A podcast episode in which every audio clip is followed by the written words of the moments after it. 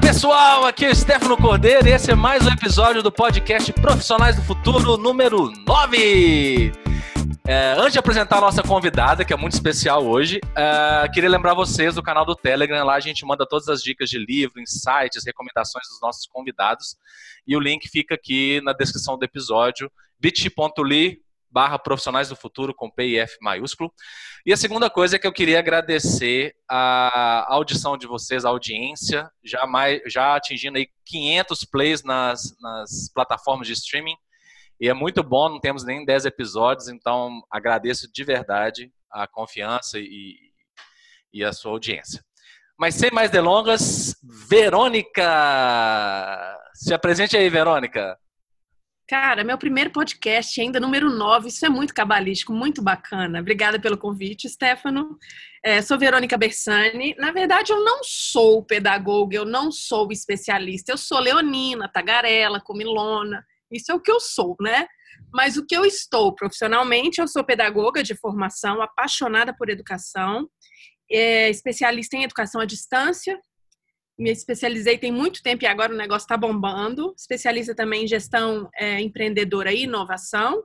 E agora me aventurei numa pós de gestão ágil de projetos, porque precisa. E a gente vai falar muito do que, do que precisa é, rolar aí na frente. Trabalho no CESA, que é um dos maiores centros de inovação, eu brinco, do planeta, mas é verdade. A céu aberto, a gente está lá no Porto Digital, que é referência no mundo, né, como Parque Tecnológico Aberto. E durmo domingo felizaça de trabalhar segunda. Isso é uma delícia. Você não Essa tem a eu. síndrome do, do fantástico. Eu, não, eu posso ver fantástico, posso ver o que for. É muito gostoso trabalhar com o que a gente gosta. Eu cheguei nesse ponto. Não vou romantizar isso não, que não é para todo mundo. Nós vamos falar disso. Mas é muito gostoso. Muito massa. Que legal. Você fez uma pós-educação à distância e agora, mais do que nunca. Pois é, cara. Ainda a época que eu estudava Moodle, e vendo essa necessidade né, há muito tempo, eu acho que nós estamos muito atrasados, muito atrasados. A Alemanha começou a educação à distância nos anos 80. Né? Agora a gente está nesse perrengue todo é, para fazer no forceps, né? Vamos ver o que, que rola. O, eu, eu brinco que quem, quem estuda e trabalha com futurismo tem sempre que fazer o risco Brasil, a taxa Brasil, né? Porque a gente estuda sempre Europa e Estados Unidos. É. Ah, carro voador nos Estados Unidos 2030. Falando, então, Brasil 2050, talvez. Se talvez. tiver Brasil até lá. É, do jeito que as coisas estão. É isso aí. Mas entrando no tema aqui que a gente vai discutir hoje, você acha que intraempreendedorismo, né, que é um empreendedor é, dentro das organizações, que, que a maior parte do nosso público aqui do, do podcast são de, de funcionários, né, colaboradores de outras uhum. empresas. E inovação, tem tudo a ver, mais ou menos? Cara, tem tudo a ver. Primeira coisa, a gente tem que entender o que é intraempreendedorismo, né? Quando a gente fala, o que é o cara empreendedor? É o cara que cria negócio na hora que ele vê oportunidade, vê um problema para resolver, ele cria um negócio. Então, se a gente levar isso para dentro da empresa, é aquele kamikaze, né? Eu gosto muito quando o Rodrigo Giafredo fala de dessa galera aí que está à frente de protagonista. Nem sempre é o que está no palco é o protagonista. Muitas vezes é o cara que está lá lá atrás ralando. E o empreendedor é esse cara que ele está dentro da instituição, ele se sente um pouco é, dono dela, num bom sentido, e ele enxerga a possibilidade em tudo quanto é problema, cara. Ele quer resolver e ele quer criar negócio dentro da, da empresa. Então, esse é o empreendedor, né? É, e é desafiador demais você ser empreendedor dentro de, principalmente de empresas tradicionais. Porque dentro de uma empresa com DNA digital é, é café com açúcar, facinho. Mas em empresas tradicionais que têm medo de arriscar, é, é muito mais complexo, né? Então, falando de inovação. É, inovação, criatividade, você tem que trabalhar dentro da, da zona de incerteza, né? Então, o tempo todo dentro do que é incerto. Você não sabe o que vai acontecer, seu projeto pode bombar, pode ser o projeto da, da vida do seu C-Level e pode dar completamente errado, o que não é ruim, a gente vai falar também disso, né? Porque esse negócio de, ah, deu errado, é ruim, não, meu amigo. Se você aprendeu, deu muito certo, né? Então, assim, o, o profissional intraempreendedor, ele tem que ser inovador. Né? É, eu hoje questiono também, Stefano, esse lance de ah, uma área de inovação para as empresas. Eu acho que a gente já está na hora de sair disso, sabe, cara? De ah, aqui é a área dos inovadores. Não, o inovador ele está fazendo a limpeza do seu prédio, ele está atendendo lá na portaria, ele está tomando decisão com o board. O inovador, ele está espalhado, né? Esse perfil de, de inovador e de empre empreendedor. Então, para mim, tem tudo a ver. Se o cara não souber inovar do jeito dele, ele não consegue ser empreendedor, não. Ele sofre. Sacou? Pois é, sim. Não, concordo com, com tudo que você disse. Eu acho que muitas vezes a gente fica esperando. Ah, eu não trabalho na diretoria ou na equipe de inovação da minha empresa, então é, eu não posso fazer muita coisa. Ou, né, usa isso, eu acabo usando isso de muleta, inclusive. É. Mas, e, e, eu vejo, é, eu trabalho né, hoje na, na diretoria que é responsável pela inovação lá no banco, e, e, eu, e eu escuto muito colega que de outras cidades, tá? Como é que eu faço para inovar? Como é que eu faço para automatizar? Essa semana mesmo, um colega me procurou para falar disso, queria saber como é que ele automatizava algumas coisas. Eu falei, então, você tem que conversar aí na sua equipe, na sua diretoria ou na sua unidade e ver como é que o pessoal está fazendo. É, porque, como você disse, eu, eu, vejo cada vez mais que a inovação não é a, o, o, não tem um, um, bastião dentro da empresa, ou uma área é, que leva a é, bandeira da é. inovação. A, a, função da, dessas áreas de inovação é auxiliar as outras áreas, porque você é, vai ou inovar num produto que já existe, né, ou numa, numa área de, de, de foco que já existe da empresa, ou criar uma área nova. E, e, a inovação ela ocorre muito com multidisciplinariedade, né? Então, assim. É, diversidade, é, é fundamental. Diversidade. É. Eu sempre dou o exemplo da IDEO, a IDEO, né? Que é a, sim, a, a sim. empresa que, que meio que criou o Design Thinking. E uma vez eu vi um vídeo da, de uma equipe deles lá de prototipação. Eles atendem, eles prestam consultoria para outras empresas para criar coisas do zero, né? Que eles falam, acho que muitas das empresas, até de consultoria e inovação no Brasil também falam, é se você já sabe o que você vai fazer, não chame a gente. Né? Acho Exato. que o próprio César também problema. fala isso. É, efetivamente está é. resolvido. Então, e a galera se apaixona demais pela solução, né? A gente fala o tempo todo, né? Ah, eu criei, meu amigo, isso aí vai resolver o problema de alguém? Ou só o seu, ou só da sua família, ou só da sua mãe, né? Aquela coisa da startup que nasce e o cara apresenta só para a mãe dele e ela adora. Eu falei, meu amigo, você tem que saber o que você está resolvendo de problema, senão não, não tem inovação no processo, né? E, e é o que você falou, pode ser simples, cara. Pode ser é, é uma forma de diminuir impressão, de gastar menos. A gente fica achando que inovação é Airbnb, é Uber e não é. Aliás, falando em Airbnb, estava lendo essa semana eles falando que eles estão indo para o buraco. Uma empresa que estava sendo usada aí como exemplo para todo mundo e com a mudança agora de, de modelo, quem está viajando, quem está indo ficar na casa de, de alguém, não tem mais não tem mais isso. quero ver como é que eles vão fazer, né? Então os modelos também caem muito rápido, né? A gente vai falando dos caras e de repente os caras não estão mais na, na vibe e é isso, cara. Em 90 dias mudou tudo, né? então não, a gente e tem se não pivotar, não, no, com certeza. A gente tem que falar desse contexto agora também, né, Stefano? Porque uma coisa é falar do empreendedor antes da Covid, antes da pandemia. Isso muda, muda algumas coisas. O cara vai ter que se relacionar à distância, ele vai ter que motivar à distância e é um desafio né? É, é um desafio. O cara agora vai ter que se reinventar, né? É, agora é a brincadeira, né? Que separa os meninos dos homens, né? Agora que a gente vai ver quem são elas. E as meninas das mulheres. O... E assim, você acabou, de falar, acabou falando aí que o intraempreendedor vai ter que até mudar o seu, seu jeito, né? De, de, de abordar a, o que ele quer fazer. Qual é, o que, que você acha que, que é a marca desse empreendedor, desse inovador? Quais os comportamentos e atitudes que ele, se ele não tem, ele deveria buscar ter? Ou se ele uhum. não se acha inovador, agora, nesse episódio, ele vai descobrir que ele é? Então, cara, eu trago a ideia de que todo mundo é criativo. Eu, como pedagoga, já trabalhei com, muito, com criança de dois anos a, a, a 80 anos. E todo mundo pode sim ativar o bichinho da criatividade. Eu acho que vai muito da forma como você foi criada, do tipo de escola, né, de educação que você teve, das dificuldades que você passou. Agora, quando a gente olha para o Brasil, cara, a galera é muito criativa. A gente vê as coisas assim, o brasileiro dá nó em pingo d'água. Isso não pode ser levado para o lado negativo de jeitinho brasileiro, mas eu falo de criatividade mesmo. Então, para mim, todo mundo tem o bichinho da criatividade. Ou você alimenta ou você não alimenta. E para mim é primordial que o intraempreendedor seja criativo, porque ele vai encontrar barreira o tempo todo. Né? O telhado dele vai tomar pedrada o tempo todo, porque ele é considerado um maluco. Ah, a gente fez isso, faz isso há 30 anos, você quer mudar isso agora? né? É, principalmente nas empresas tradicionais. Então, esse cara, ele tem que ser criativo e tem que trabalhar essa criatividade nele, né? É, inspirar as pessoas, isso é fundamental. Normalmente, esse intraempreendedor, ele é um líder informal. É o cara que motiva a galera, tanto para o bem quanto para o mal, costumo falar isso, né? Quem tem o poder de motivar, ele leva para o buraco, leva para cima. E nem sempre ele está num cargo de, de liderança. Quando tá, a coisa voa porque é ele que vai dar as regras. E é massa quando a inovação vem de cima, né? No, no, sentido dos caras comprarem, não goela abaixo, mas de acreditarem nisso.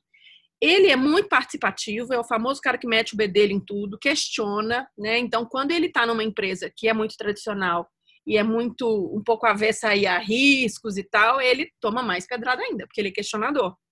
É, põe a mão na massa, não fica só dando ordem, é o cara que fala: vem cá, vamos fazer junto. Isso também é muito legal. Ele não fica esperando que alguém faça para ele. Esse modelo já acabou também, né, Stefano? Quem ainda está trabalhando desse jeito, cara, esse é o famoso dinossauro. Ninguém vai fazer para você, meu filho. Você pega lá e, faz. Né? Lida com a incerteza com muita tranquilidade. É o cara que não tem vergonha, não tem medo de errar. Ele entende o processo de aprendizagem. A gente lá no César Labs, a gente faz aceleração de time e o pessoal fala: ah, o que, que vocês trazem de resultado? Cara, para a gente, o mais importante é essa curva de aprendizagem. Não adianta você fazer squad, você fazer eu falo, botar puff colorido e comprar os melhores post-its, os originais, né? Porque tem gente que ainda não tem grana para comprar os originais. Os originais são os que colam. É, não adianta você fazer isso tudo se você não estiver medindo a curva de aprendizagem. E para esse cara é muito tranquilo entender que ele aprendeu com um erro, ele não sofre, né? Eu acho muito bacana, assim, um perfil muito legal. O cara ama um problema, ele vê um problema, ele pira e fala: Meu Deus, quanto mais cabeludo o problema, mais empreendedor esse cara é. Ele curte demais. É, conhece a necessidade dos stakeholders, é importante. Ele não olha só para aquilo que ele está fazendo, ele tem visão sistêmica. A pessoa hoje que não tem visão sistêmica dentro de uma instituição, ela tende a, a sofrer e ficar literalmente abafada. Ele tem que entender que o C-Level tem sim que mostrar resultado, ele tem que entender que o cara que está abaixo dele tem as dificuldades, ele olha para o indivíduo, sabe? Quando a gente fala de. Ele olha para as pessoas, para a subjetividade. Isso é muito bacana também. E a gente não vê muito, né? A galera tá muito focada em número, número, número, número, e não vê as dificuldades. Agora, velho, com esse lance de, de trabalhar em casa, as pessoas com famílias com realidades completamente diferentes, né? A galera descobrindo quem são os maridos e as esposas, agora é vida real, né? O que você falou. Agora startou, agora que começam os jogos. Criança passando para um lado e para o outro e as crianças estão estão sofrendo com isso tudo, que não estão socializando. E bicho miando e, e cachorro latino. Então, assim, é, como é que esse cara olha para as pessoas que estão ao redor dele, entendendo a situação de cada uma? Então, assim, esse cara fica meio super-herói, esse empreendedor. A gente só tem que tomar cuidado com isso também. Senão você bota o cara como a grande solução da sua empresa e fica tudo em cima dele. Você tem que mapear quem são os caras, fazer uma rede. Uma vez Rafael Dutra, querido, nosso amigo, falou: "Vê, inovação não é para todo mundo". Efetivamente, eu acho que não é para todo mundo. Não são todas as pessoas que vão tomar a frente e querer inovar numa, numa empresa. Né? Tem sempre o carinha que vai ficar lá torcendo a cara, falando, lá, lá, o meninão, inventando moda, né? A meninona. Igual em Minas, tá inventando é, muita moda esse rapaz aí. Inventando trem demais. E, e realmente, inicialmente, a inovação não é para todo mundo. Agora, a gente está no momento de peneirar o profissional. O mercado já está peneirando já tem um tempo, a galera que não se tocou. Agora, meu amigo, é soft skill na veia. Claro, você tem que ter as hard skills, você tem, a gente vai falar um pouco disso, né? De uhum. ferramentas, do que, que você tem que saber. Mas se você não for o cara da comunicação, do relacionamento, se lascou. Faz igual, eu sempre falo, faz igual o Steve Jobs e o Bill Gates. Arruma um cara técnico, ou se você é o técnico, arruma um cara que vende a ideia para você. Faça parceria, isso. Complementar. Tem um, livro, até minha irmã ali já está lendo, ela falou Poder dos Quietos. Ela falou, leia, porque como eu sou muito expansiva, eu cresci achando que os quietos não tinham vez e me equivoquei muito. É, todo mundo, essa, esse lance da diversidade, de ter o quieto, de ter o comunicativo, porque o quieto, ele vai fazer aquele trabalho muito bem feito, sabe? Ele, ele foca, ele, ele entrega e precisa disso. Às vezes o, o, da pá virada, que é o, o líder e tal, o comunicativo, ele não consegue, por N questões, focar e fazer uma entrega. Isso também a gente não pode botar como regra, não, né? Senão a galera, ah, o criativo não entrega. Mentira, gente. A gente tem que parar de ficar colocando rótulo nas pessoas. Agora, o lance da diversidade é isso. Traz um cara que é mais focado, traz o cara que é mais comunicativo, monta esse time de uma forma inteligente. Tem N ferramentas aí, galera de, de RH, de capital humano, fazendo muita coisa bacana, com inteligência artificial, né, é, para poder mesclar. É, dizem que o maior problema para as startups, quando elas quebram, não é grana, cara, porque tem investimento, é sintonia de equipe.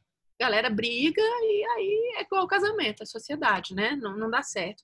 Então, isso é muito, muito bacana também. A questão da diversidade eu acho fundamental. No César, eu vou falar, vou fazer meu jabá, porque é a empresa dos meus sonhos, né? A gente hoje já tem banheiro unissex, a gente é, contrata é, gays, a gente contrata trans. O César, ele contrata a pessoa. A gente não tá, não tá preocupado com isso, sabe? E quanto mais experiência essa pessoa tiver de vida, mais ela traz para dentro da empresa. Então, para mim, é um super modelo. Assim, a gente temos muito que aprender, estamos aí num processo de aprendizagem, mas estamos aprendendo rápido. Isso é bem legal. É, eu concordo, assim, uma parte, não concordo com tudo que você falou, mas tem uma parte que me ressalta muito, que eu vejo é, meus colegas, meus amigos, o, o, pessoal que me procura também, que às vezes eu nem conheço, e lá no LinkedIn e tal, é, me perguntando como é que faz para inovar, para vender um projeto. Você falou a parte mais interessante, assim, que eu, inclusive, fui das pessoas que demorou, assim, no início eu não prestava tanta atenção. Apesar da gente ter, eu fiz administração, a gente estuda isso no, no, no curso, que é o, a gente chama de custo de agência, ou o pessoal chama de trade-off. Você, você tem que vender um projeto para sua empresa lá, para um executivo, para um diretor, para o presidente. O cara tem que entregar para o acionista X milhões de lucros no ano.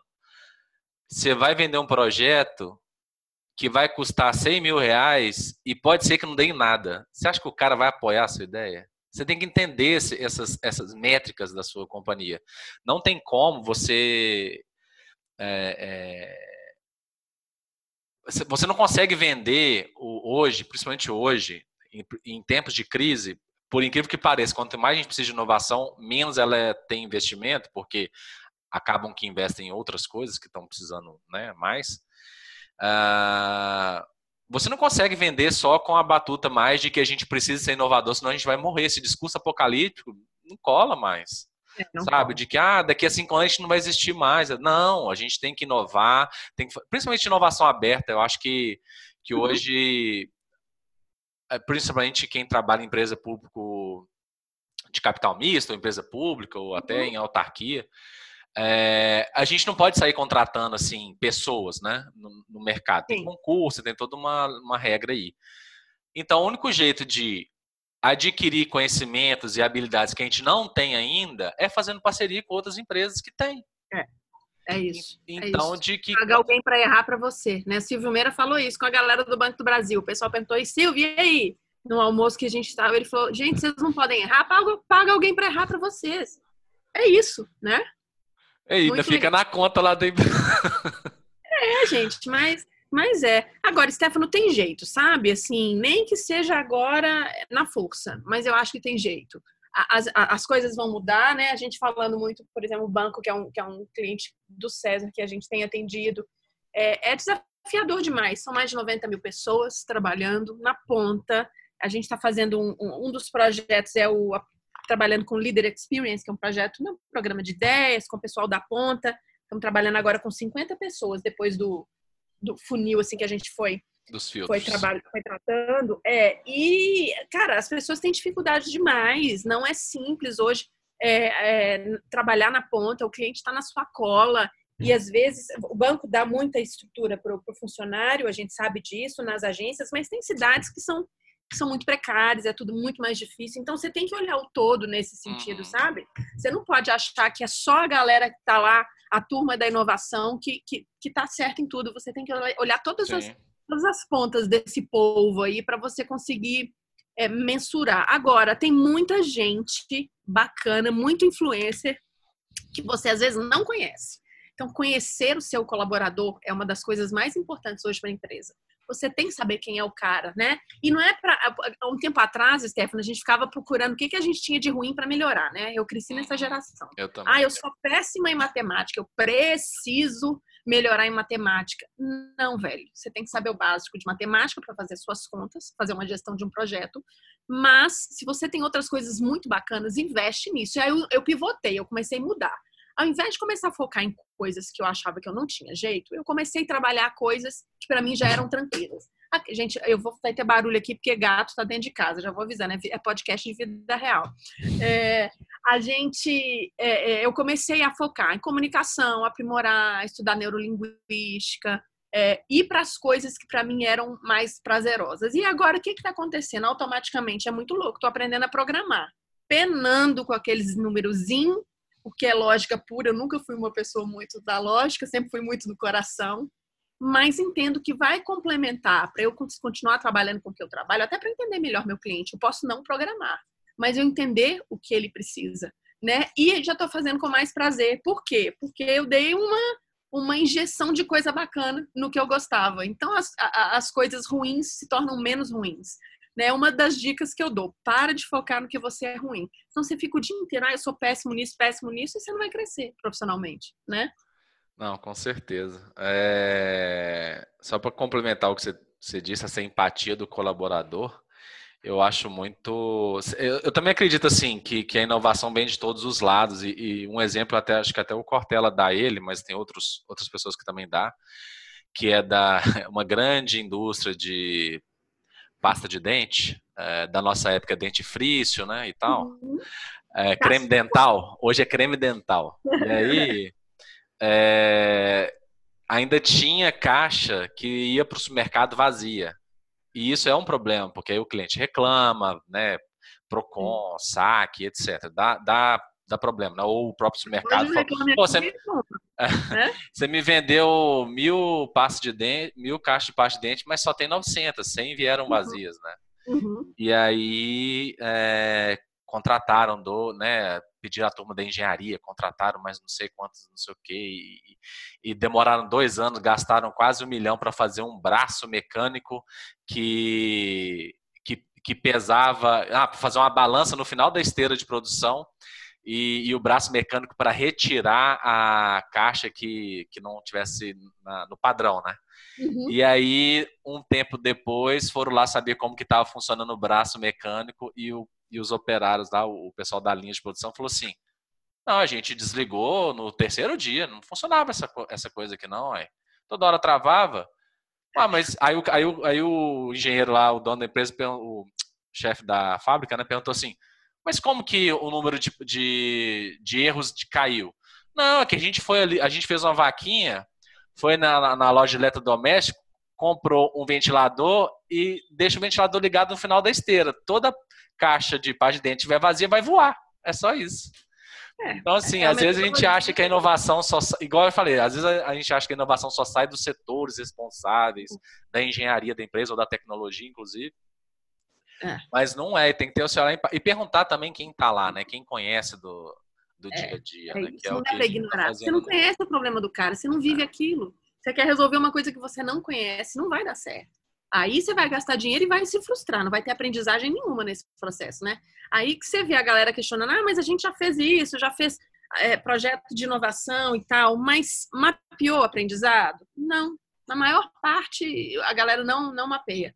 E aí realmente frustra. E aí, para você mobilizar de novo, é um parto, meu amigo, porque a galera já está desacreditada, né? Já tem o dia a dia que é alucinante é, então, eu estou fazendo essa pós de, de gestão ágil de, de projetos na, na Cesar School e, e a gente estava falando isso, assim, para você convencer um cara um, de uma empresa de que ele tem que parar uma semana, tirar os funcionários do lugar onde eles estão para trabalhar uma metodologia ágil, fazer um sprint, o cara não entende, fala, mas eu vou parar cinco dias da minha equipe, por quê? Né? Que resultado isso vai me dar? Fala, meu amigo, isso pode mudar completamente a forma de trabalho, engajamento da galera e o cara aprender a fazer uma sprint, aprender a fazer as coisas rápido, é muito bacana, né? Fora dessa modinha, tá? Porque também fica todo mundo. O povo, ah, o design thinking resolve a vida. Depende, velho. Depende da finalidade, né? Tem gente que faz design thinking em casa, assim. Eu tenho uma amiga que é designer, eu morro de rir. ela fala, faço design thinking com meu relacionamento, com meu marido, com as minhas coisas. É muito, muito legal, né? Você dá a função para o negócio. Agora, achar que vai resolver única e exclusivamente, que o cara vai fazer aquilo, seguir aquele padrãozinho, sem ter a cabeça, é o famoso mindset. Agora a gente fica falando a lista das buzzwords, né? É novo normal. Mas... como diz uma amiga minha. É, mindset. Mas é isso, se o cara não tiver a cabeça voltada para o pro processo, você pode botar Slack, você pode botar né? Puff, Miro, né? Puff, e, o que for, é, é, os planners, as coisas. Não adianta, o cara não sabe o que ele está fazendo, né? Isso é outro, outro risco, porque aí vem, aí compra um tanto de coisa e, e um, canto, um tanto Bota um videogame, Nossa. máquina de refrigerante, agora é o Google. É, e aí o cara tá. Porque o cara não sabe fazer a gestão das entregas dele, da produtividade. Então ele às vezes se sente culpado, ele vai senta tomar cerveja, meu Deus, eu tô tomando cerveja. Ou então ele não tá nem aí, não quer entregar não, e ele vai tomar cerveja o dia inteiro mesmo, né?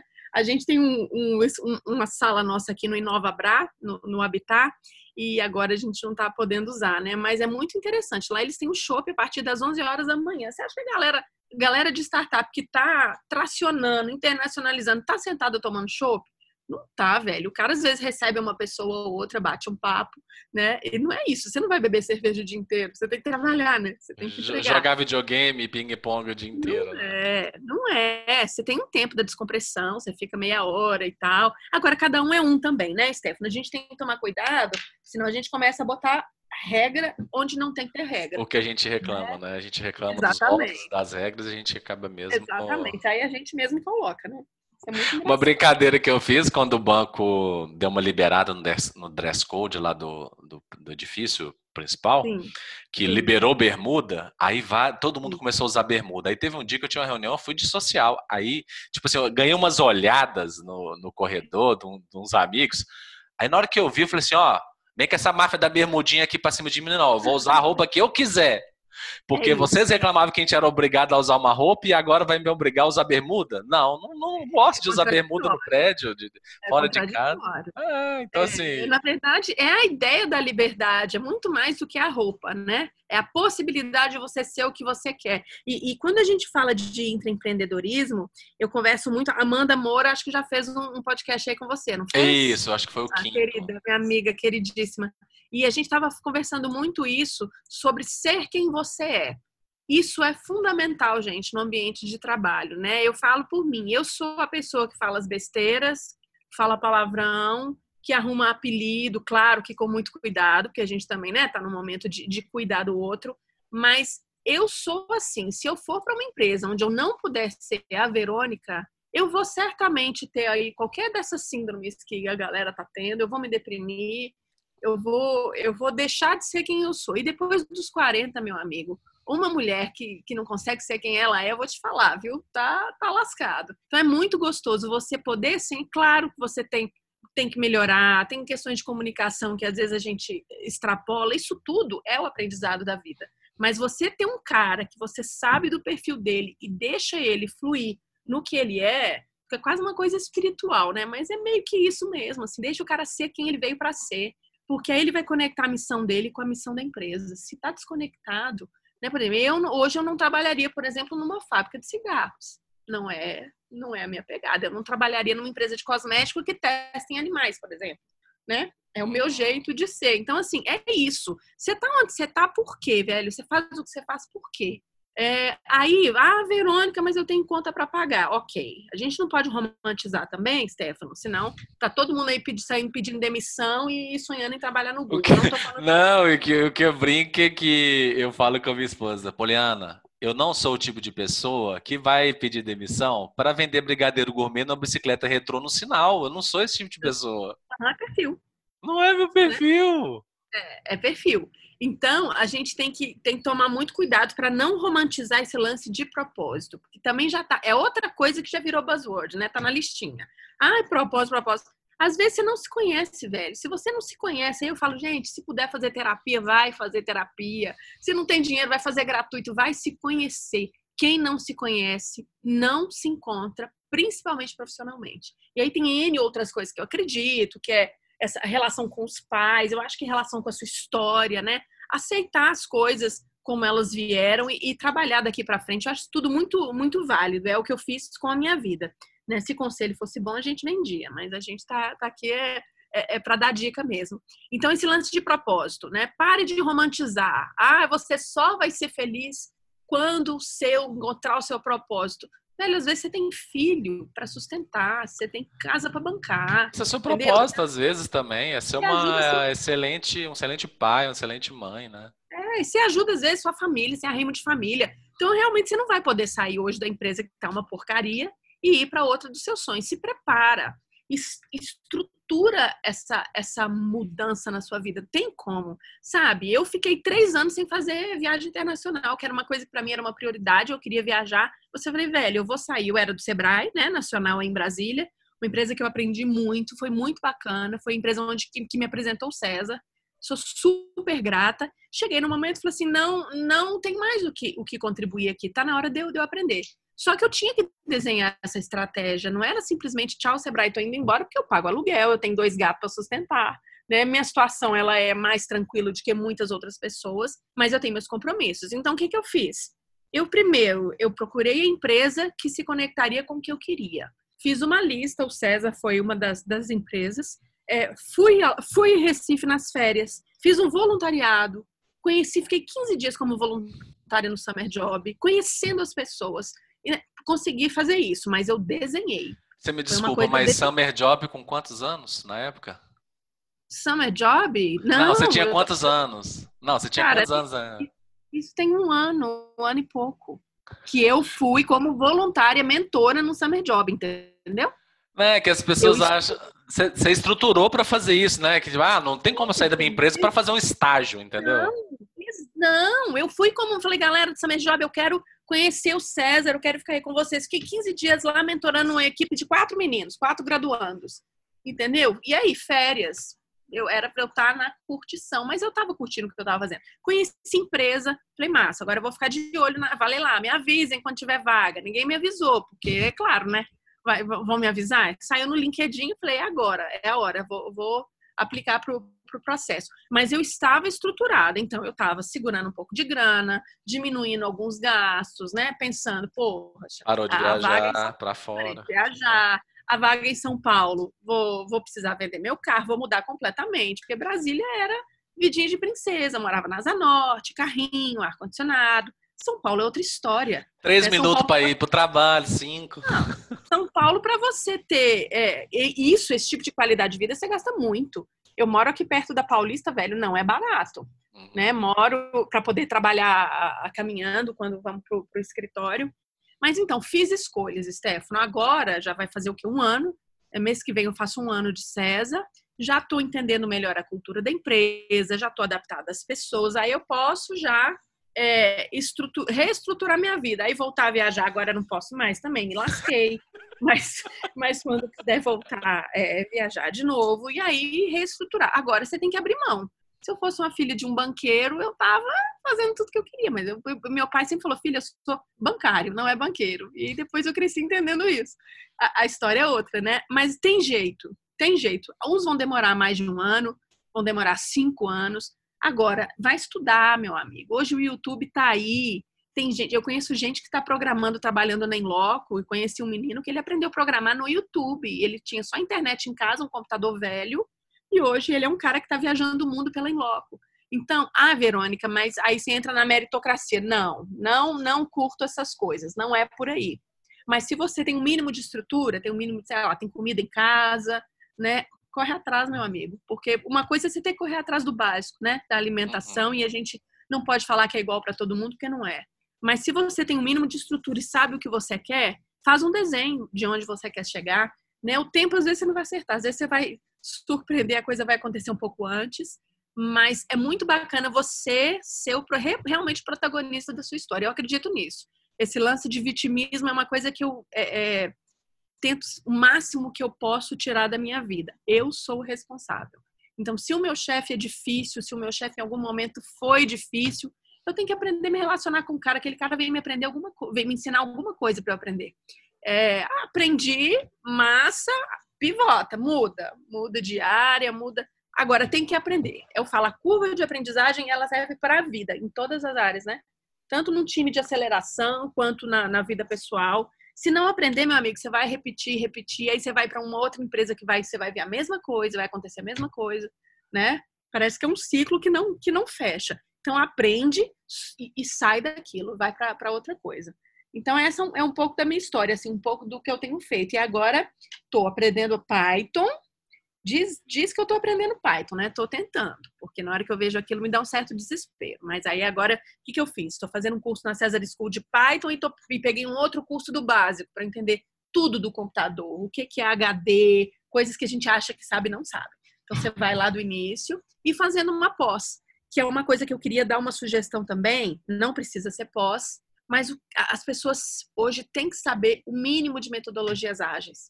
O mínimo né? Mas entender é, o mínimo quando eu falo com sentido, para você entender para que, que aquilo funciona e o quanto aquilo vai literalmente agilizar a sua vida. Não é estudar e aprender por aprender para colocar na sua empresa e achar que está todo mundo sabendo. Publicar no LinkedIn o diploma. É, o certificado, né? Certificado. É, é, porque mesmo porque esse mercado hoje não está muito mais olhando para certificado, não. E a tendência é isso aumentar, né? Google e Facebook, que, que já há muito tempo já contratam sem olhar Graduação, você... né? Uhum. É, cara, eu, eu conheço médico que está programando, advogado que está programando, então assim. E, e, esse lance da programação, se você tem um mínimo de curiosidade, procura saber como é que é. Silvio Meira fala. É, há cinco anos ele já falava: quem não souber programar, não souber o mínimo, não entender o que está acontecendo no mundo da computação, está fora do mercado. E eu acredito nisso. Então, bora pro YouTube. Tá cheio de curso, tem curso de 20 reais aí na. Na Udemy, né? É, tem, tem um tanto de, um tanto de possibilidade. Então, estude, meu amigo, estude, ver história no Instagram é bom, às vezes a gente tem que relaxar a cabeça. Netflix é muito bom também, a gente tem que, tem que ter esses momentos de, de curtição, né? Não é só a pira de, de estudar, mas divide seu tempo, sabe? Vê quanto tempo você está gastando em rede social à toa, vai, vai aprender alguma coisa. É para você poder repassar na sua empresa, cara. Se aprende metodologia ágil, passa para sua equipe, ensina de uma forma bacana, né? Ensinar é a melhor forma de aprender, né, Stefan? Uhum. É a melhor. Com certeza, eu sempre sempre pensei isso, né? De que quando eu, quando eu passo conhecimento é quando eu, na verdade, internalizo ele, né? E é. de que eu realmente aprendi. O, é. Você falou, engraçado, você falou muitas coisas assim que, que corroboram assim com todos os episódios que a gente vem tendo aqui no podcast. O sétimo foi sobre transição, ah, que é massa. É, que é com o Jonathan Mendes, ele Sabe como é que é, né? Foi lá no Vale do Silício umas duas vezes, foi no Web Summit, ficou com a cabeça doidinha, viradinha. É. E Sim, aí... Agora também tem, acho que tem que tomar um cuidado com essa história também, gente. É, senão você vai para um extremo. Não, tô, não sei a história do Jonathan, vou ver, vou ver esse episódio que eu não vi. Mas assim, pra gente não achar que as coisas são mágicas. Aham, sim. Não, tem sim. um correr. Porque você vai para o vale, você fica louco, você chega aqui, você fala, meu Deus, eu não consigo fazer nada daquilo. Não, a cultura é outra. É outra, são outras pessoas. Então, tente é, trazer de uma forma que você consiga adaptar. A gente ainda não é o vale, né? Não sei nem se a gente precisa ser também, não. A gente tem tantas coisas mais legais, talvez, né? Sim. Mas esse cuidado, eu te cortei, mas só para falar isso, pra gente tomar um cuidado, para não achar que tudo que vem de fora é melhor do que o que a gente tem aqui. Né? Não, é. No, no, caso dele, não foi só por causa disso, ele já era inquieto, já era inovador assim na empresa dele, já, já trabalhava na área de inovação. Mas é que foi só mais um. Né, uma faísca ali que, que acendeu. Uhum. E aí, ele, aí ele fala muito sobre transição de carreira. E no, último, e no último episódio, eu entrevistei o Alan lá da SpinPay. Ele Sim. também é, cara, é piradão na inovação, em entregar e execução e, e, e, quando ele foi abrir a empresa, ele falou assim: Ó, oh, não entendia nada de programação, tive que entender para conversar com os caras da minha TI, porque era eu que tinha que falar com ele. Então, assim, é. É, você já meio que respondeu o que eu ia perguntar, mas é, quais são as competências técnicas para quem quer trabalhar com inovação? Então, tirando a programação. Eu já falo, eu sempre falo com meus amigos que eu não preciso aprender a programar, você não precisa virar, você não precisa não. virar um programador júnior de uma empresa, não é isso. Não, não. É, na verdade, assim, uma das coisas que eu acho importantes, você entender de gestão de pessoas, né? Eu ainda acho que a gente tem muita coisa tradicional demais no mercado em termos de conteúdo para gestão de pessoas, mas tem muita coisa que ainda dá para aproveitar. Então, o que você puder aprender sobre o perfil das pessoas, sobre as reações. Isso vai facilitar muito o seu processo de inovação. Você entender que, às vezes, o cara que está mais resistente é o cara que, na hora que virar a chave, é o que vai te dar mais apoio. Isso é muito legal, você vê a mudança, porque às vezes ele quer só ser incluído. Aprender a ler as pessoas é muito legal. Às vezes ele está com medo, cara. Imagina um funcionário de 30 anos de uma empresa tradicional, sei lá, um funcionário de 30 anos do banco. 30 anos de casa, né? Uhum. Ele é de casa, ele conhece a história toda, ele conhece as dificuldades, então ele, ele vai às vezes se apegar ao medo. Então, se você traz um cara desse, se você conhece de gestão de pessoas, você traz esse cara para junto, fala, meu amigo, é, o seu conhecimento é fundamental porque eu vou fazer, eu não vou conseguir inovar se eu não tiver o conhecimento que você tem. Então, isso eu acho bacana, que você puder estudar de gestão de pessoas. É questões práticas de comunicação, é aprender a se comunicar, gente, aprender a fazer um pitch. Isso é, hoje eu brinco, você faz um pitch do Tinder até o seu chefe. Você faz pitch com todo mundo, né? Você tem que você tem que falar rápido a sua ideia, vender a sua ideia. Então aprender a fazer pitch eu acho bacana. Tem também muita coisa bacana aí no, no YouTube, muito conteúdo legal do Pitch Elevator. Sabe, se você é um influencer, você tem que saber vender sua ideia, meu amigo né? Encontrou no elevador com o cara falou: Cara, eu tô num projeto aqui, vem cá, você é do jurídico, vem cá, me ajuda, da ouvidoria, né? Que são os, os, a galera bota eles como demônio, mas são os que mais ajudam quando vem pro seu, seu barco. Traz essa galera pra você ver se você não inova na sua empresa. Traz o advogado que cuida das coisas lá pra você ver. O cara começa a conectar com possibilidade que vai facilitar a vida dele, o cara pira. Muito bacana. E a questão de, de, de, gestão, de gestão ágil, de metodologias ágeis, é, o basicão, lê o livro do, do, do, Google, né, de, de sprint, ele é um livro fácil, tem muito livro bacana, fácil de ler, muita palestra legal, e começa assim, bota a mão na massa, começa a fazer, você aprende uma coisa, fala, galera, eu aprendi um negócio aqui, vamos fazer? Vamos pegar hoje uma hora do nosso dia e vamos tentar fazer um, um design thinking aqui para um problema que a gente tem? Você não tem que esperar cinco anos de curso e de, de graduação mais para você fazer as coisas, não né? Muda, às vezes tem uma coisa ou outra que você às vezes vai adaptar para sua empresa, mas aprende uma coisa nova e aplica no dia seguinte, né? Muito, muito essa questão de mão na massa. Então é isso, é entender de gente, entender de comunicação e entender de metodologias ágeis. Eu acho que são as três coisas aí fora a programação que, que ajudam muito as pessoas a, a abrir a forma de, de pensar e, e acelerar o processo. É, o, o, quando eu tive contato com, uh, né, meu primeiro contato com metodologia ágil, uh, e aí pra, eu vou, o pessoal sempre pede para ser o mais didático possível, vou resumir bem o que é metodologia ágil. É o seguinte, antigamente, é, os projetos, é, nasceu da TI, né, os projetos de TI, eles eram em cascata. O que, que é isso? Eu só faço a próxima parte depois que eu terminar tudo da, da parte anterior. E, e, as, e as entregas do que a gente chama de release eram mais do que anuais, às vezes eram de dois anos. Então, é, muita coisa hoje, na, na, até na programação, que a gente chama de programação paralela. Tem coisa que dá para fazer ao mesmo tempo. Então, assim, é, fizeram um manifesto ágil. E ágil é porque, para variar, tem que aportuguesar as coisas, e ágil não é de velocidade. É, é de, de adaptabilidade, o agile, né, que é a metodologia. De adaptar o seu programa, e inclusive a gente estava conversando ontem lá com o pessoal da Liga e, e com os amigos que já fizeram aceleração das empresas, o pessoal da Mercedes, e, e tá lá no meu LinkedIn, do BNDES, é que essas empresas tradicionais, elas têm um uma forma de entregar, de mostrar para o cliente quando tudo estiver pronto e bonitinho. Uhum. Só que aí, só que isso em, em, custo de em tempo de projeto é um ano, dois. Então, às vezes, quando você for mostrar para o cara, o cara vai falar, não, mas não, não preciso não disso, eu não mais, gosto disso, né? eu não resolve mais, já tem outra coisa. E essa capacidade de, de, de que a gente chama de pivotar e de mudar e de errar rápido e principalmente barato para as empresas. Isso é metodologia ágil, assim, mas né, bem resumidamente. Então, muito chefe acha que é para entregar mais rápido. Às vezes entrega mais rápido, mas Às não vezes é. não. Às vezes não é isso. tudo que ele acha e aí você tem que começar tudo do zero. Na maioria das vezes, eu acho que o mais bacana é quando você consegue desconstruir, falar, meu amigo, isso não é solução. Aliás, isso nem é problema, né? Porque a gente não, às vezes a gente acha que uma coisa é problema e ela não é. a gente tem que aprofundar para saber se realmente é, é, é o início do, do problema. Né? Isso tudo metodolo as metodologias ágeis te ensinam e de uma forma muito, muito simples e muito didática, não tem nada de difícil. Né? A gente fica achando que é coisa dos iluminados inovadores, mas não é, gente. Hoje eu te falo, tem uma amiga que faz, tá certo que ela é designer, mas ela faz design thinking com o marido para resolver os, problemas da, da, vida dela. Você não está contribuindo na limpeza da casa. O que, que eu... Aí ela vai lá e coloca os, os cards, os post-it. Para ajudar a resolver. Eu acho bacana demais. Eu acho que a gente tem muitas possibilidades. E eu fico animada com o que vem, sabe? A gente ia até falar nisso, né? De, de futuro. E aí, o que, que uhum. vem? Não sei o que vem. Você sabe o que vem? Não. É...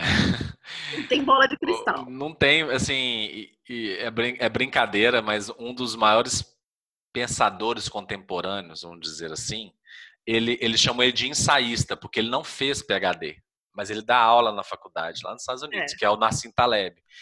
Ele adora estatística, ele veio para quebrar todos os nossos conceitos de estatística. Ele fala assim: a gente faz previsão do futuro com média do passado, cara. Não, não dá mais para é. fazer isso. Então, é. respondendo assim, eu não sei, não sei. Não, não, não, não sabe. Não dá para saber mais, né? A gente fala muito então, tipo, do VUCA, de Cisne Negro, que é do Nassim Taleb. Então, assim, eu não sei. A gente, o que a gente consegue enxergar hoje, até no futurismo, são as macro tendências. Uhum. O que é tendência? Antigamente se fazia, inclusive eu, no início do ano eu baixei uns 200 PDF de cada um de uma consultoria sobre o futuro, o que, que era esperado. Hoje não se faz mais é, books de 2030, 2000, não, é o que, que é esperado para 2020. E a maioria deles não colocou pandemia. Sendo é que já até na China já tinha alguma coisa. Então, assim, já não, não dá para prever. Um Obama há cinco anos, ele falando, gente, em cinco, dez anos a gente vai ter uma pandemia, a gente não sabe como, como isso vai acontecer. Eu falei, gente, Obama era Deus, né? É, mas o, o que eu te falo é o seguinte, cara, o que vem? Primeira coisa, a gente achava que Airbnb era top das galáxias. Os Tô cansado de dar esse exemplo, eu já parei de dar esse exemplo em palestra pois quando é. me não, chama. Não, não, mas agora pode ser um exemplo de queda, de, de mudança. Cara, é a nova Kodak, será? É, e aí, ah, novo normal, novos normais, né? Silvio fala muito isso. Não é um só, gente, são vários. Como é que as empresas vão fazer? Será que as empresas vão ter um dia aí de encontro presencial para passar o que está rolando e depois cada um vai para sua casa? Como é que vão fazer com essa distância aí de dois metros? Né? Esses prédios todos aí é, é, alugados e comprados para tantas empresas, vai ter sentido? Né? A internet para essa galera, tem gente. Ontem a galera tava com muito problema na internet, a galera não tava conseguindo conectar. E aí?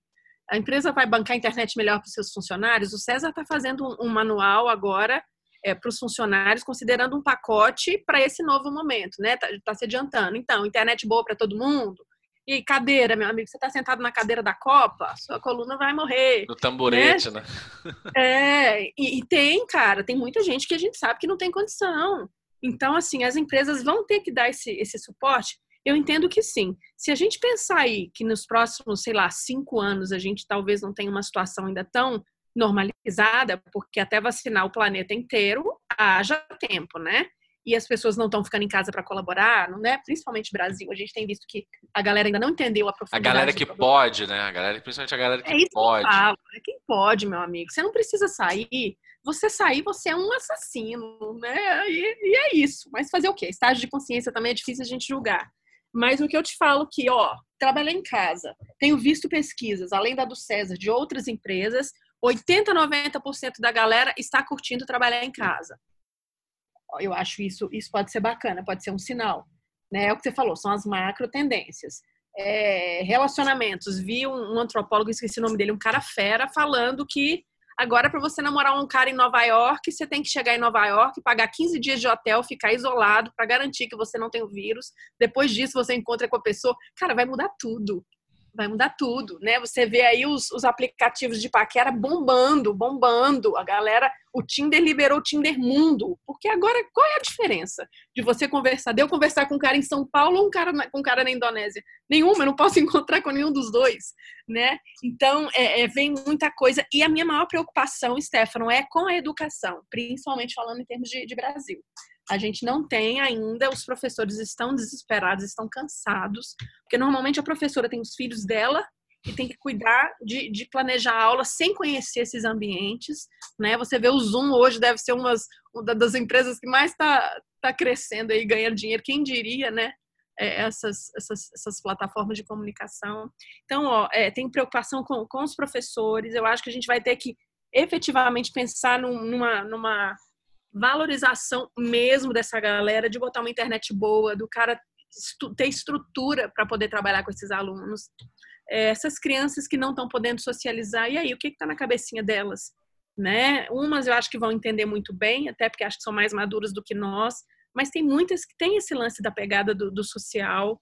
Acho difícil. Acho que os relacionamentos dentro de casa vão mudar muito é, esse lance de, da divisão de tarefas e tal, meu amigo, não dá para você hoje ser uma mulher, ser uma professora, cuidar da sua casa, fazer comida, cuidar de filho, do filho dos outros, se você tem alguém, um companheiro ou uma companheira que, que não está dividindo as tarefas com você.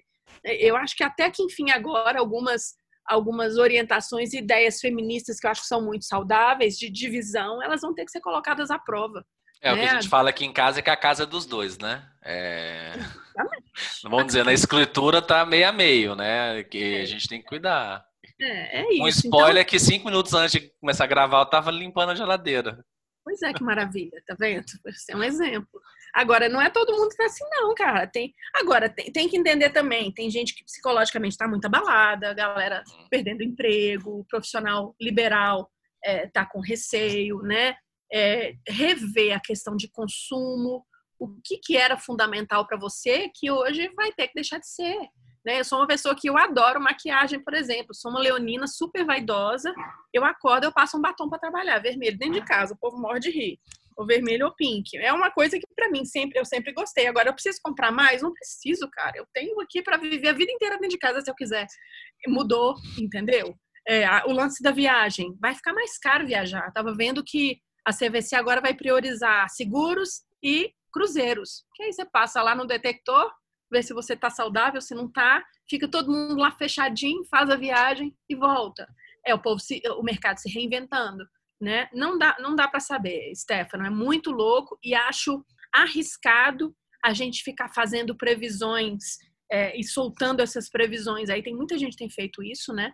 Eu acho sério e arriscado esse tipo de informação sair sem você ter números e o mínimo de, de estudo para falar o que vem pela frente. Né? É o que você falou, macro tendências são óbvias, mas não sei, cara. É, a gente fala que vai ter uma segunda onda. Quando? Sei lá, final desse ano, começo do ano que vem. E aí? Entendeu?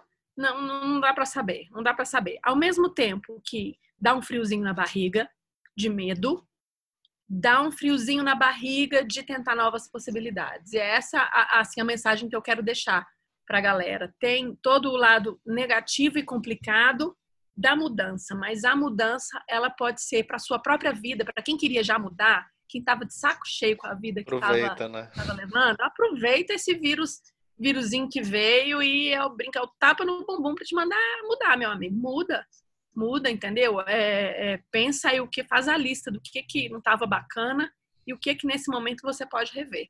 Pode ser muito rico, muito rico. Né? E como é que a gente vai fazer com, com a inovação assim dentro e fora das empresas assim?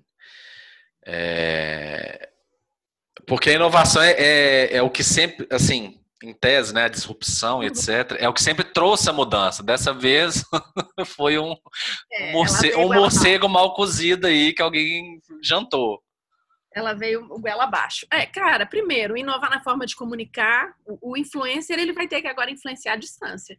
Ele não tem mais o cafezinho e o tapinha no ombro, falar, vem cá, deixa eu te contar um projeto, vem comigo. Agora é fazer isso à distância né? Entender, é, uma designer nossa, a, a Gisele, ela estava tava dando uma sugestão. Tem gente que produz melhor de manhã, tem gente que produz melhor de madrugada.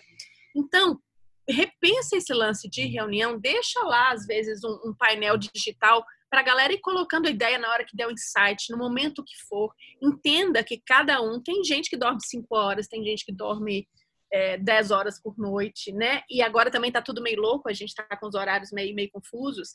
Uhum. Então, inova dessa forma também, faça reuniões diferentes, deixando, você deixa sua, seu insight e depois todo mundo vê o que você colocou. pare com, essa, com esse desespero de tantas. Vamos fazer uma reunião agora de duas horas, todo mundo sentado em frente ao Zoom. Vai resolver, meu amigo? Ou é a mesma reunião que você fazia lá na sua empresa, que você começava e fechava e ninguém resolvia nada? Traga mais é, otimização para os seus processos. Até porque a gente está com a impressão de que está trabalhando mais, né?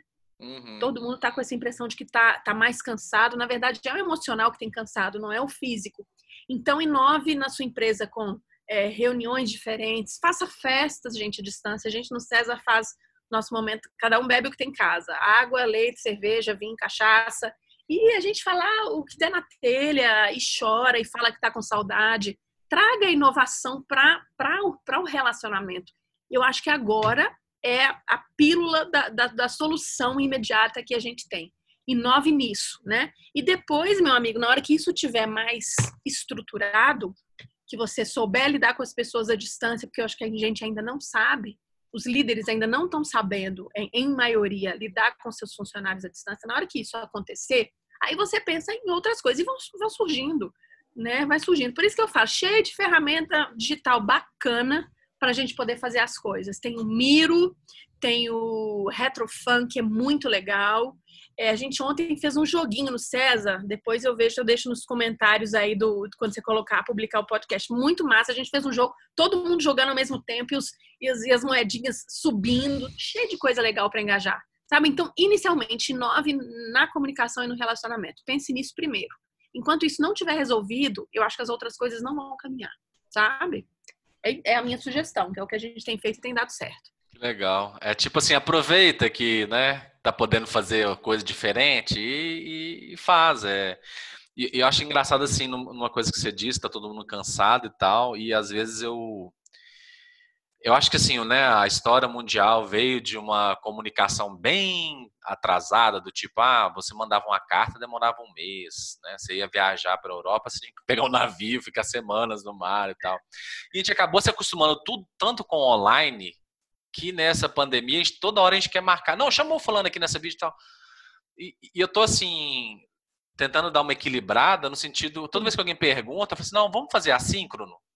Porque agora ele está fazendo uma outra coisa. Eu mando uma mensagem, na hora que ele puder, ele responde. É, é. É, sobre metodologia ágil aí, aproveitando. É, nem todo mundo trabalha com projeto, né? Muitas áreas são processuais do tipo fazer a mesma coisa todo dia, tem que né, analisar pedido, contrato, etc.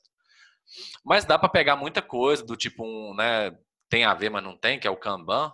Faz um, um, um board virtual, tá cada um falando no que está trabalhando, sem ser de projeto mesmo. É, essa é uma coisa. É, joguinhos são excelentes. Eu já estou tentando marcar lá com o pessoal. Nós vamos jogar Age of Empires, que é um jogo de estratégia, todo mundo junto. E, e tem uns outros joguinhos também que, que o pessoal está usando. Usei com minha família e tal mas é, diminui essa, essa, essa questão de ter. Eu tô, a gente está fazendo reunião o dia inteiro, é o dia inteiro em vídeo. É, é. E você não. assim, não, na hora que terminar, ele chama a gente de volta, deixa eu esticar a coluna, mexer no gato, fazer ou focar em outro trabalho enquanto Cara, a gente... Não, eu, eu, tava, eu fiz uma, uma, um webinar esses dias com o Bruno Pina, que é o head da AstraZeneca. Imagina a pressão do cara que estão para entregar vacina a qualquer momento, né? Ele tendo que lidar com essa expectativa, porque a gente acha que está tendo problema, meu amigo. A indústria de saúde está surtada. E aí eu perguntei, falei, cara, como é que se faz com sua equipe? Imagina, head de inovação da empresa que está criando a vacina para o mundo inteiro. Ele falou, Verônica, eu já falei com os meus funcionários, deu duas horas da tarde, a cabeça está pirada, vai parar e vai ler um livro. Gente, que head que fala isso para você?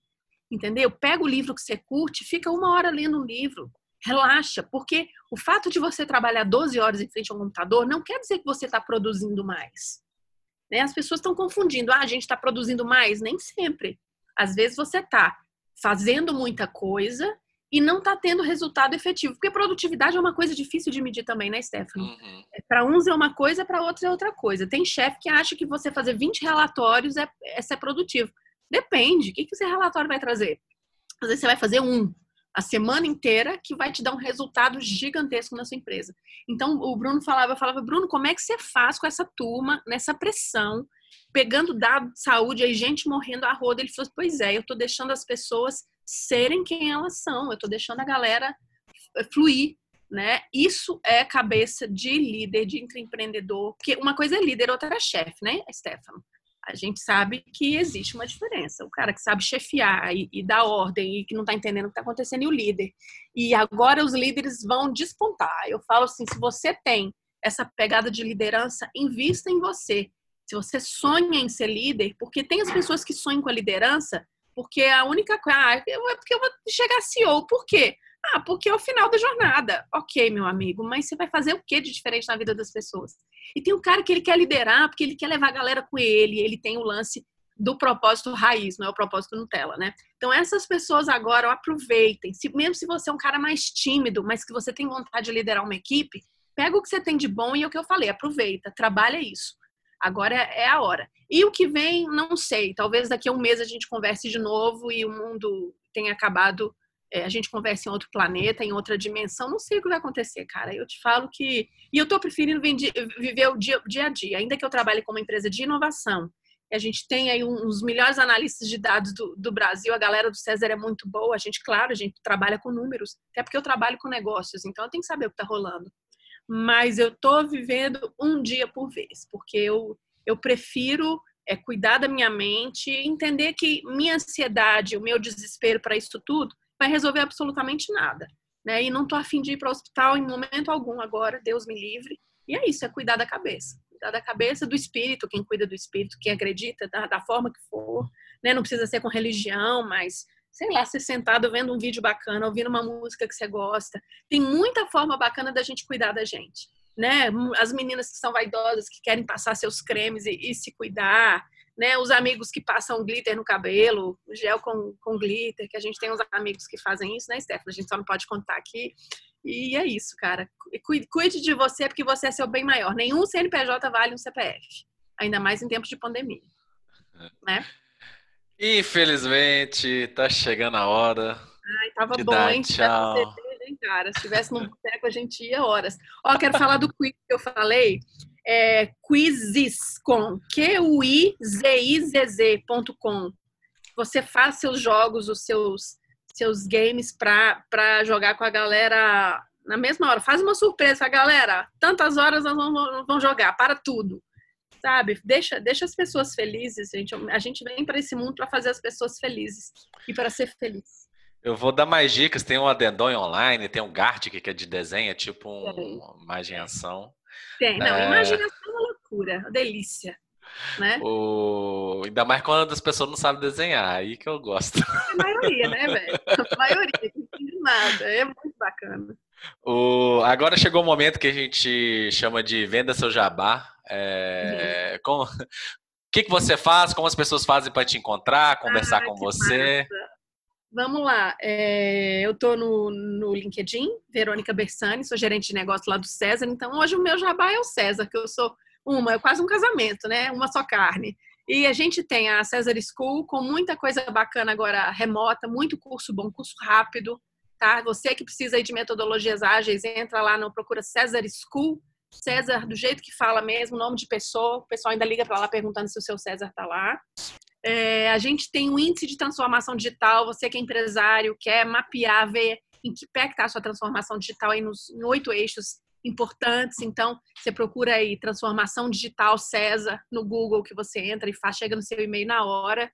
E é isso, empresas, vamos deixar seus funcionários felizes, porque a gente tem que agora, né, no momento a gente não sabe se está literalmente se está vivo amanhã ou depois de amanhã, é isso que a gente está vivendo e não tem como ser muito romântica na história. Então, o que você puder fazer para que seu funcionário se sinta bem enquanto pessoa é a coisa mais bacana. E aí, vocês vão me achar e o Stefano vai vai vai compartilhar esse, esse, podcast e me marca, Stefano, nas redes que a gente eu vou conversando com a galera. E é isso, se quiser bater papo, tomar café, tomar cerveja, marca uma cerveja comigo, gente, eu adoro Virtual. bater papo. É, é isso, virtual, claro, até a gente poder se encontrar. Verônica, muito obrigado, muito obrigado pelo seu tempo. É, tá matando uma aula de MBA lá do César. Minha mãe e meu pai, que eles adoram, diz que eu sou uma ótima repórter. é, foi muito gostosa a nossa conversa. É, vamos fazer mais episódios, com certeza. Vamos. Vamos, chamar a galerinha da inovação para a gente ficar aqui horas no vamos, podcast. Vamos, chamar nosso amigo Daniel Bravo, chamar a Amanda. Vamos fazer uma bagunça aqui. A gente faz um, um podcast de grupo. Vamos ver vamos, se Vamos fazer assim, fazer uma live. Isso, combinado. Beleza? Obrigada. Muito um obrigado, Verônica. Obrigado você que escutou até agora. E até o próximo episódio. Tchau.